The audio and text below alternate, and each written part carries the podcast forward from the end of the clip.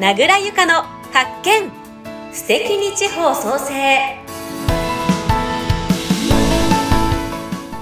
この番組は地方創生キャンバスの提供でお送りします。第18回のテーマは笹錦で腸を救う。先週に引き続き宮城県石巻市からお腹の腸を元気にするお米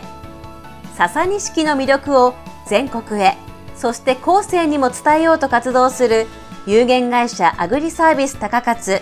高橋はじめさんのお話をお届けしますでは、笹錦をはじめ、まず高橋さんのそういったお米への栽培のこだわり教えてください。栽培のこだわりは、一つ目は、まあ、旧北上川と北上川、あの、東北一の大きな川なんですけど、それに、こう、囲まれてる、周り囲まれてるんで、その、肥沃など土地などの水、ミネラルが多いことと、あと、こだわり2としました。土にこだわり、有機肥料のみ使用してます。で、こだわり3は、原農薬65%カットして育てています。本当にその土地を生かしたり、自然に近い状態での栽培にこだわってらっしゃるんですね。そうですね。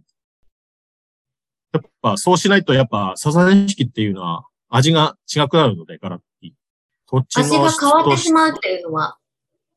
その、土地の肥料とか、土地の質で、知力とかで、全然味が違いますので、そのと、育て方が違うと、みんな味が違います。うん、ただ、ちょっと意地悪になってしまうかもしれませんが、その土地に与える、まあ、栄養素によってできるものが変わるというのは、どういったものでも同じではないのかな。まあ、それぞれに、やはり、まあ、お水の種類や、よく超えた土、そうでないもので変化は出るかと思うんですが、笹錦はその影響を受けやすい品種ということですか？はい。全部の品種よりやっぱ笹錦の方が、その土とかのこだわりはありまして、その、有機とか肥料の土作りから始まらないと味が乗らないっていう品種です。随分デリケートな品種なんですね。そうなんですね。デリケートなんですけど、ちょっと可愛い感じで、いいですね。手のかかる子ほど可愛いということでしょうか。はい、ただ、どうでしょうこう、栽培が難しそうだなって思うんですが、農家泣かせではないんですか？農家泣かせではありませんね。肥料はあまり食わないので、肥料代とか、あと、分血っつが、分血しやすいので、ちょっと少量な植えただけで量取れる品種です。うんでは、周りの環境の影響は受けやすいけれども、まあ、育ち始めると、そういった手のかからない部分、メリットもあるっていうことなんですね。はい。うんもう本当に同じお米と言われるカテゴリーの中でもそんなに違いがあるんですね。そうですね。やっぱ、全品種食べてみると、後味良いやつとか、はざ、なんつかな、味と匂いとか、まあ、全然違いますので、そういうのが楽しいですね。まあ、現在も高橋さん、その、笹錦以外にも、一目惚れとか、つや姫とか、他の品種も栽培されていらっしゃいますが、食べ比べなんかもされるんですか？やはり。今、品種としましては、そのペットボトル3号で、つや姫と笹錦と一目惚れと伊達正夢の4本セットで売ってます。食べ比べセットですか？食べ比べセット。はい。そういったのを召し上がった方の反応はいかがですか？やっぱいろいろな、その味とか香り、あと食感とか楽しんで食べてますね。なかなかね、こう一つの農家さんでそれだけの品種をそのように販売できるところというのは少ないですから、面白いですよね。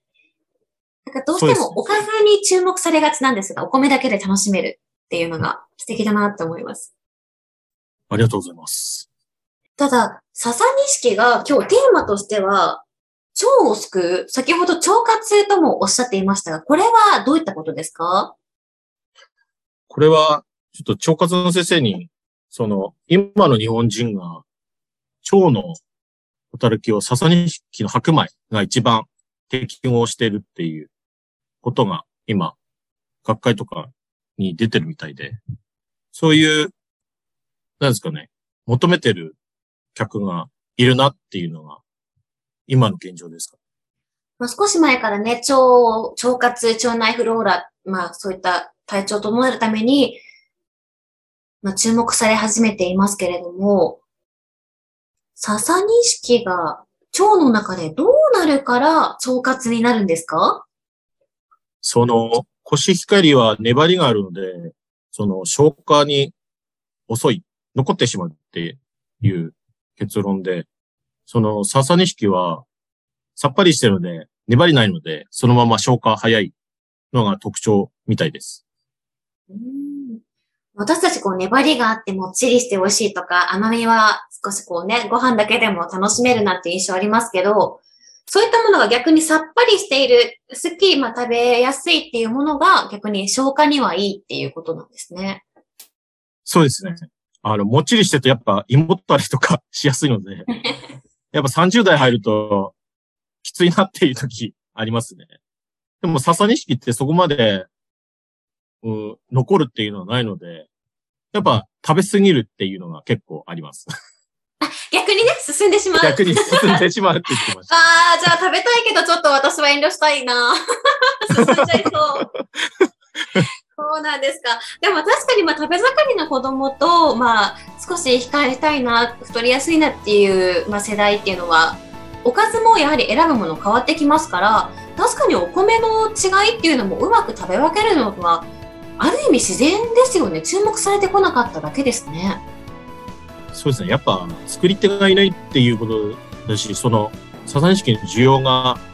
なかったので、自分らも作らなくてもいいなっていうのがあった現状があるで、それにでも今だと、大阪とかさ、西の方は結構探してるみたいので、なので、まだそっちの方に行ってないのかなっていう現状ですかね。